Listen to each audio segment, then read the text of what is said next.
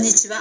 今日もキツネラジオにチャンネルを合わせていただいてありがとうございます。中尾美佐子と。渋沢十一です。今日もよろしくお願いします。先日はとても懐かしいお友達にお会いになられたんですよね。そうなんですよ。偶然あの中尾さんがうちの事務所に来てた時だったもんですから、はい。ご一緒してはい。あのミャンマー人のはい。ヌットさんはいという,、うー昔は青年だったですね。でも今も全然見かけは青年でした。はい、私の大学の後輩。はい。で彼がまだ大学生留学生でねのはい。東京農大にいた頃から、あの彼だけじゃなくていろんなあの大学の中国人の学生留学生だとか、い。バングラディッシュの留学生だとか、い。それこそ新疆ウイグルだとか内モンゴルの留学生、はい。まあ、そういうあの主にアジアの留学生たち、まあえっ、と123人ですかね、毎月のようにうちに来て、はい。えーお酒を飲んでみんなで手作りの料理を食べて、はい。そしてあのこれからの世界はどうなるかとか自分たちはどっちの方向に行くんだとか、まあそんなようなこと。それからまあ小さく言えばあの日本と韓国との問題それからそれを取り取り囲む中国の問題ですとか、そんなことをまあ本音で話し合う楽しい時間を、そうですね。56年持ったんですよ。で彼らが卒業するまで。それは20年ぐらい前ですかね。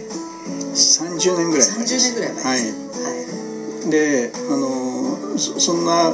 ことをしてるうちに僕がい。ハウステンボスを辞めて、えーそしてマングローブの植林を始めた時、はい。あのイラワジデルタあのミャンマーにはい。マングローブの植林をあの始めた時に、まあ、彼に通訳はい。でまた改めてその現場で彼と一緒に時間を過ごしたという、はい。そんな経験があります。本当に綺麗な日本語でしたもんね。全部伝わりましたよね。あれはまあ綺麗な日まあ本語綺麗というかいやいやいや綺麗ですよ、うん。ちゃんとね、全部その気持ちが伝わるそう。ねあのねそれはすごいですよ。やっぱり表情からね、それからもう動作から、はい。もう体全部使って、はい。そしてある意味正確な日本語ですよね。変なイントネーションとかうん。そんなものがなくて、あの伝えようとするから、い。あの普通の日本人よりむしろコミュニケーションがうまく取れてそうですね。やっぱり熱ですね。そうですね、はい。その意味では、あの中尾さんの喋り方に似てるんですよ。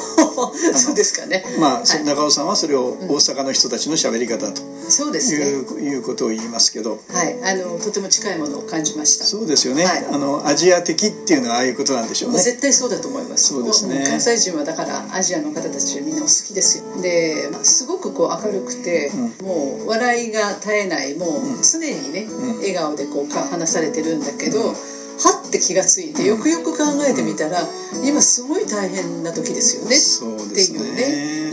国を出てこれましたよねっていうところからお話ししましたよね、えー彼があのずっと学生時代から、アン・サン・スー・チーさんの熱烈な支持者だったんです、でその関係で、まあ、その当時はまだ軍事政権で、ミャンマーはほぼ鎖国みたいな政策を取ってた時だったんですね、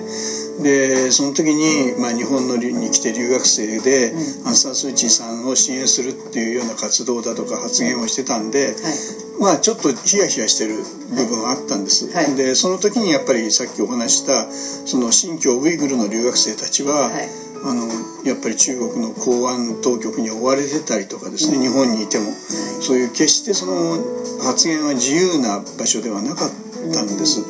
で彼はとっても心配してたんですけど、あのご承知の通り軍事政権が倒れてアン・サン・スー・チーさんの政権になって、でとっても彼はそのミャンマーに誇りを持って国に帰っていったんですよね。でそんなことでやっていてそれで今回のクーデターが起きたもんですから、まあ、彼自身が本当にまずその命がちゃんとつながってるかどうかっていうところから含めて連絡取れなかったん連です絡取れなかったんですで突然メールが1週間ほど前に来て「日本に来ましたって会いましょう」っていう話、はい。ねねえそれは驚きますよね。えそうですね。ねまあ、お元気でねよかったですけどね、だけど会ってしまえばこうニコニコ笑いながらね。それであの会調子でまさに大阪人みたいな喋り方をしながらね。ですよ。だからすごくサービス精神が旺盛ですよね。そこがとっても関西人っぽいなと思ったんですよね、ですね、ええ。で彼が来て多分ねその軍事政権に対抗する民主勢力を、まあ、支援するだとか、あるいはそのある意味ではミャンマーでそういう活動ができなかったら、その拠点を日本で作るために彼は来たのかなと、とってもまあ当然経済格差もあって大変な思いでお金を集めて、そしてもうやっぱりこのコロナの状況ですからすんなり入るってこともできず、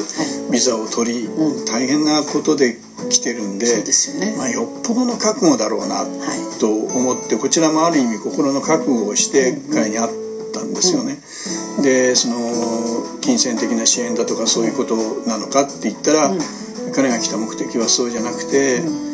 まあこれだけソーシャルネットワークがこう世界中に広がってきてそんなどんなに軍事政権が抑えようとしててもいろんな情報がミャンマーの人たちも持つようになってきてそんな中であんな政権は長くは続かないんですよと。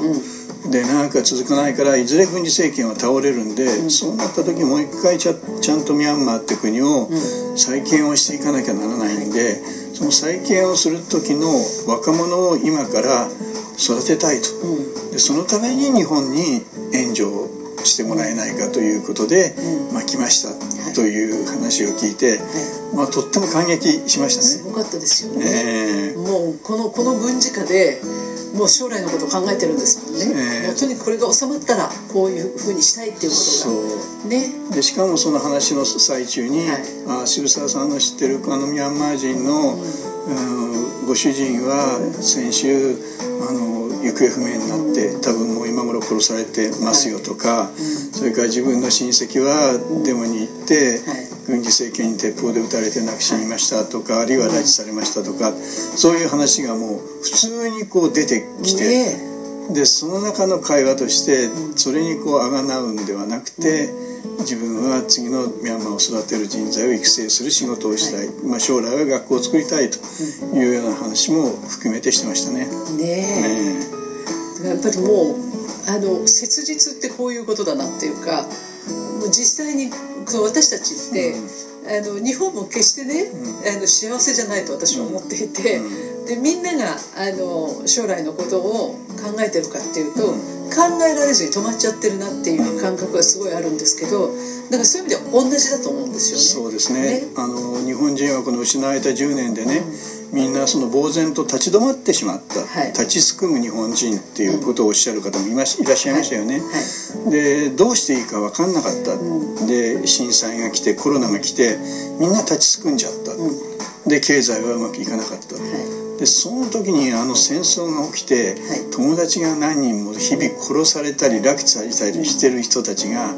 国の未来を語ってしかも非常に明るい表情で。それをもう熱弁を振るってるっていうのは、まあ、勇気づけられましたねこっちがね。すごくエネルギーをいただきました、えー、はい。えー、なのでねなんかもっともっとなんか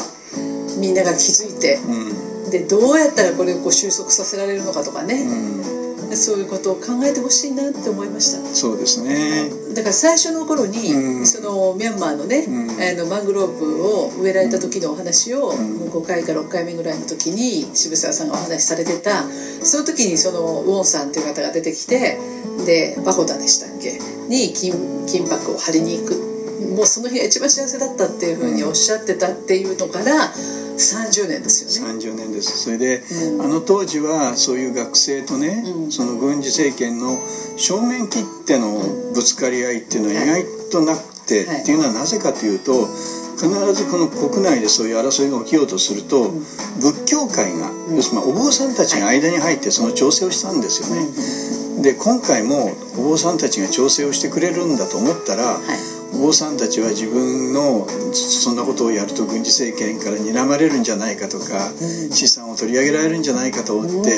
お坊さんたちが守りに入っちゃって全然そのその役目を果たさなかったと、ね、それをものすごく彼は失望してましたね。ね失望してましたね、だから本当は将来、そのいいお坊さんになるみたいなことも、あの憧れではあるんですよね。そう。あの彼は、うん、そのミャンマーに帰る時は、うん、あのミャンマーの場合は国民はまあ基本的には2回、はい、あの総籍に入らなきゃいけないんですよ。で子供の頃10歳ぐらいと成人になった時みたいな形で、であの彼も2回漱石に入ってましたからとっても尊敬するお坊さんたちがいらっしゃって、自分もひょっとしたらそうなるかもしれないと。自分は長男坊ではないし、あのやっぱり漱石に入って社会に貢献したいとかっていうことも言ってたんですよ。だけども今のミャンマーの仏教界はダメだというそれがまあ大きな変化ですねこの30年ですよね、えー、そうだからそれを聞いてなんだかとっても悲しくなって。そうですね、ね、だからやっぱりちゃんとその役割果たしてほしいですよね、うん、だから宗教とかのね それからそれはまあある意味で身分制度でもあるんですけど、うん、それぞれの身分制度ってそのカーストがダメだと言ってるんじゃなくて、うん、それぞれのカーストがちゃんとそのそれぞれの果たす役割をちゃんと果たしなさいよと、それがある意味でその身分制度でもあるわけですよね。そうですよそれがやはりなくなってしまって、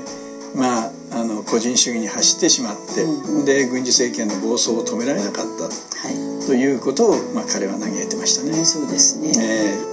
ー、日本に置き換えても、はい、置き換えられる話であるかもしれませんね。はい、もういっぱい考えました。なのでもうみんなみんなやっぱり考えなきゃいけないと思います、うん、今日もキツネラジオを聞いていただいてありがとうございました。キツネラジオは毎週月曜日に更新の予定です。来週もまたチャンネル登録をして聞いていただけると嬉しいです。それではまた。